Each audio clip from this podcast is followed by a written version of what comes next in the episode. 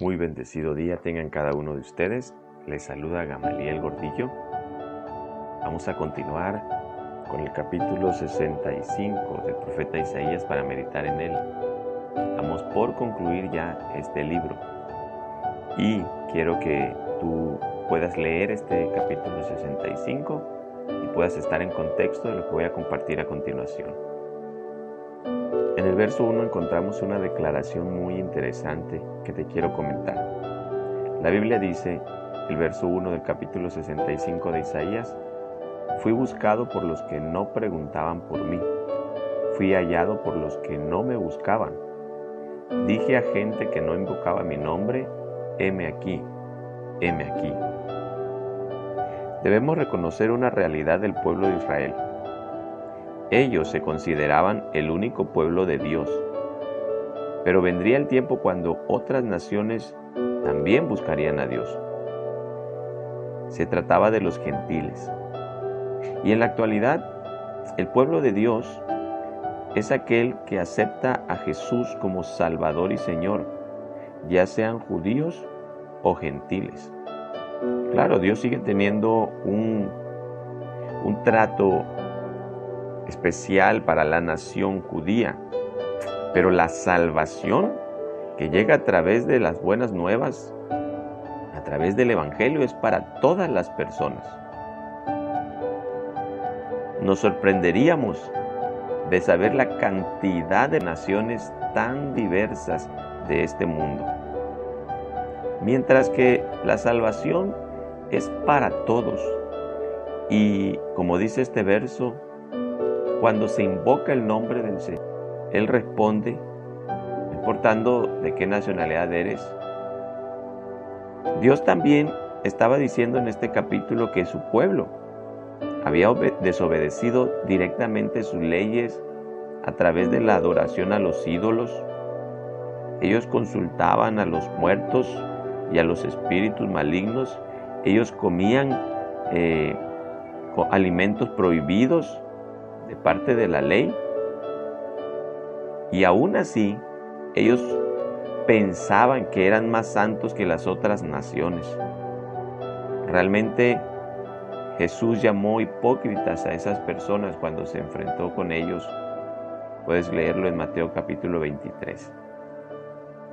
¿Qué nos enseña esto? A veces nosotros damos por sentado que somos eh, salvos que somos santos, que estamos bien, solamente por eh, decir que en algún tiempo atrás fuimos eh, llevados a una iglesia, fuimos presentados ante eh, una congregación o fuimos bautizados cuando éramos pequeñitos. Y entonces nos consideramos que ya con eso estamos salvados, como se dice comúnmente, ya la hicimos, ya la libramos. Pero la realidad es que, ¿quién conoce más nuestros corazones y nuestras mentes? Y sobre todo, ¿quién es el que recompensa de acuerdo a nuestros actos, sino Dios? Así que Dios retribuirá a la gente por sus pecados, eso nos lo expresa el verso 6. Escrito está delante de mí.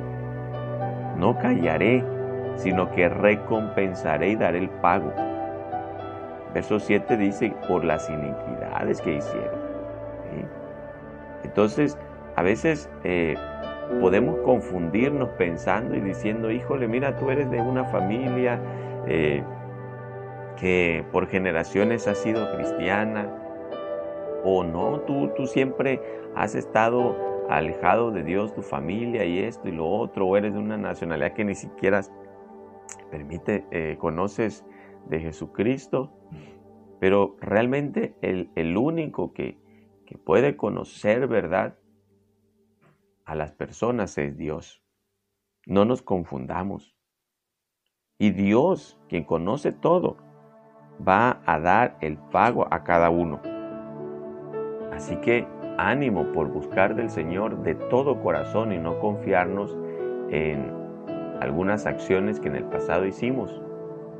Mucho menos verdad que porque nuestra familia por herencia es de cierta religión. No, hay que buscar al Señor de todo corazón.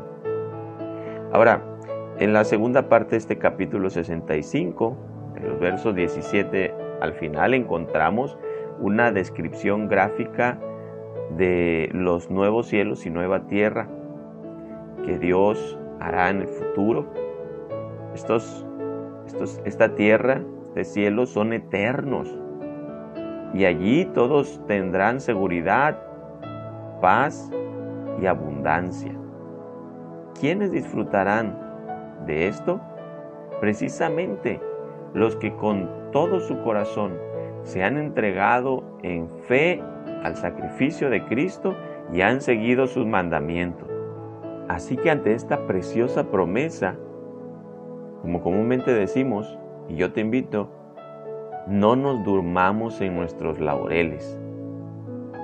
No nos sintamos eh, confiados de ciertas cosas o prácticas o religión o tradición que hay en nuestra vida, sino que necesitamos un encuentro personal con Cristo y una relación constante con Él, para entonces en el futuro disfrutar de esta bella promesa de salvación eterna, de seguridad, de paz y abundancia.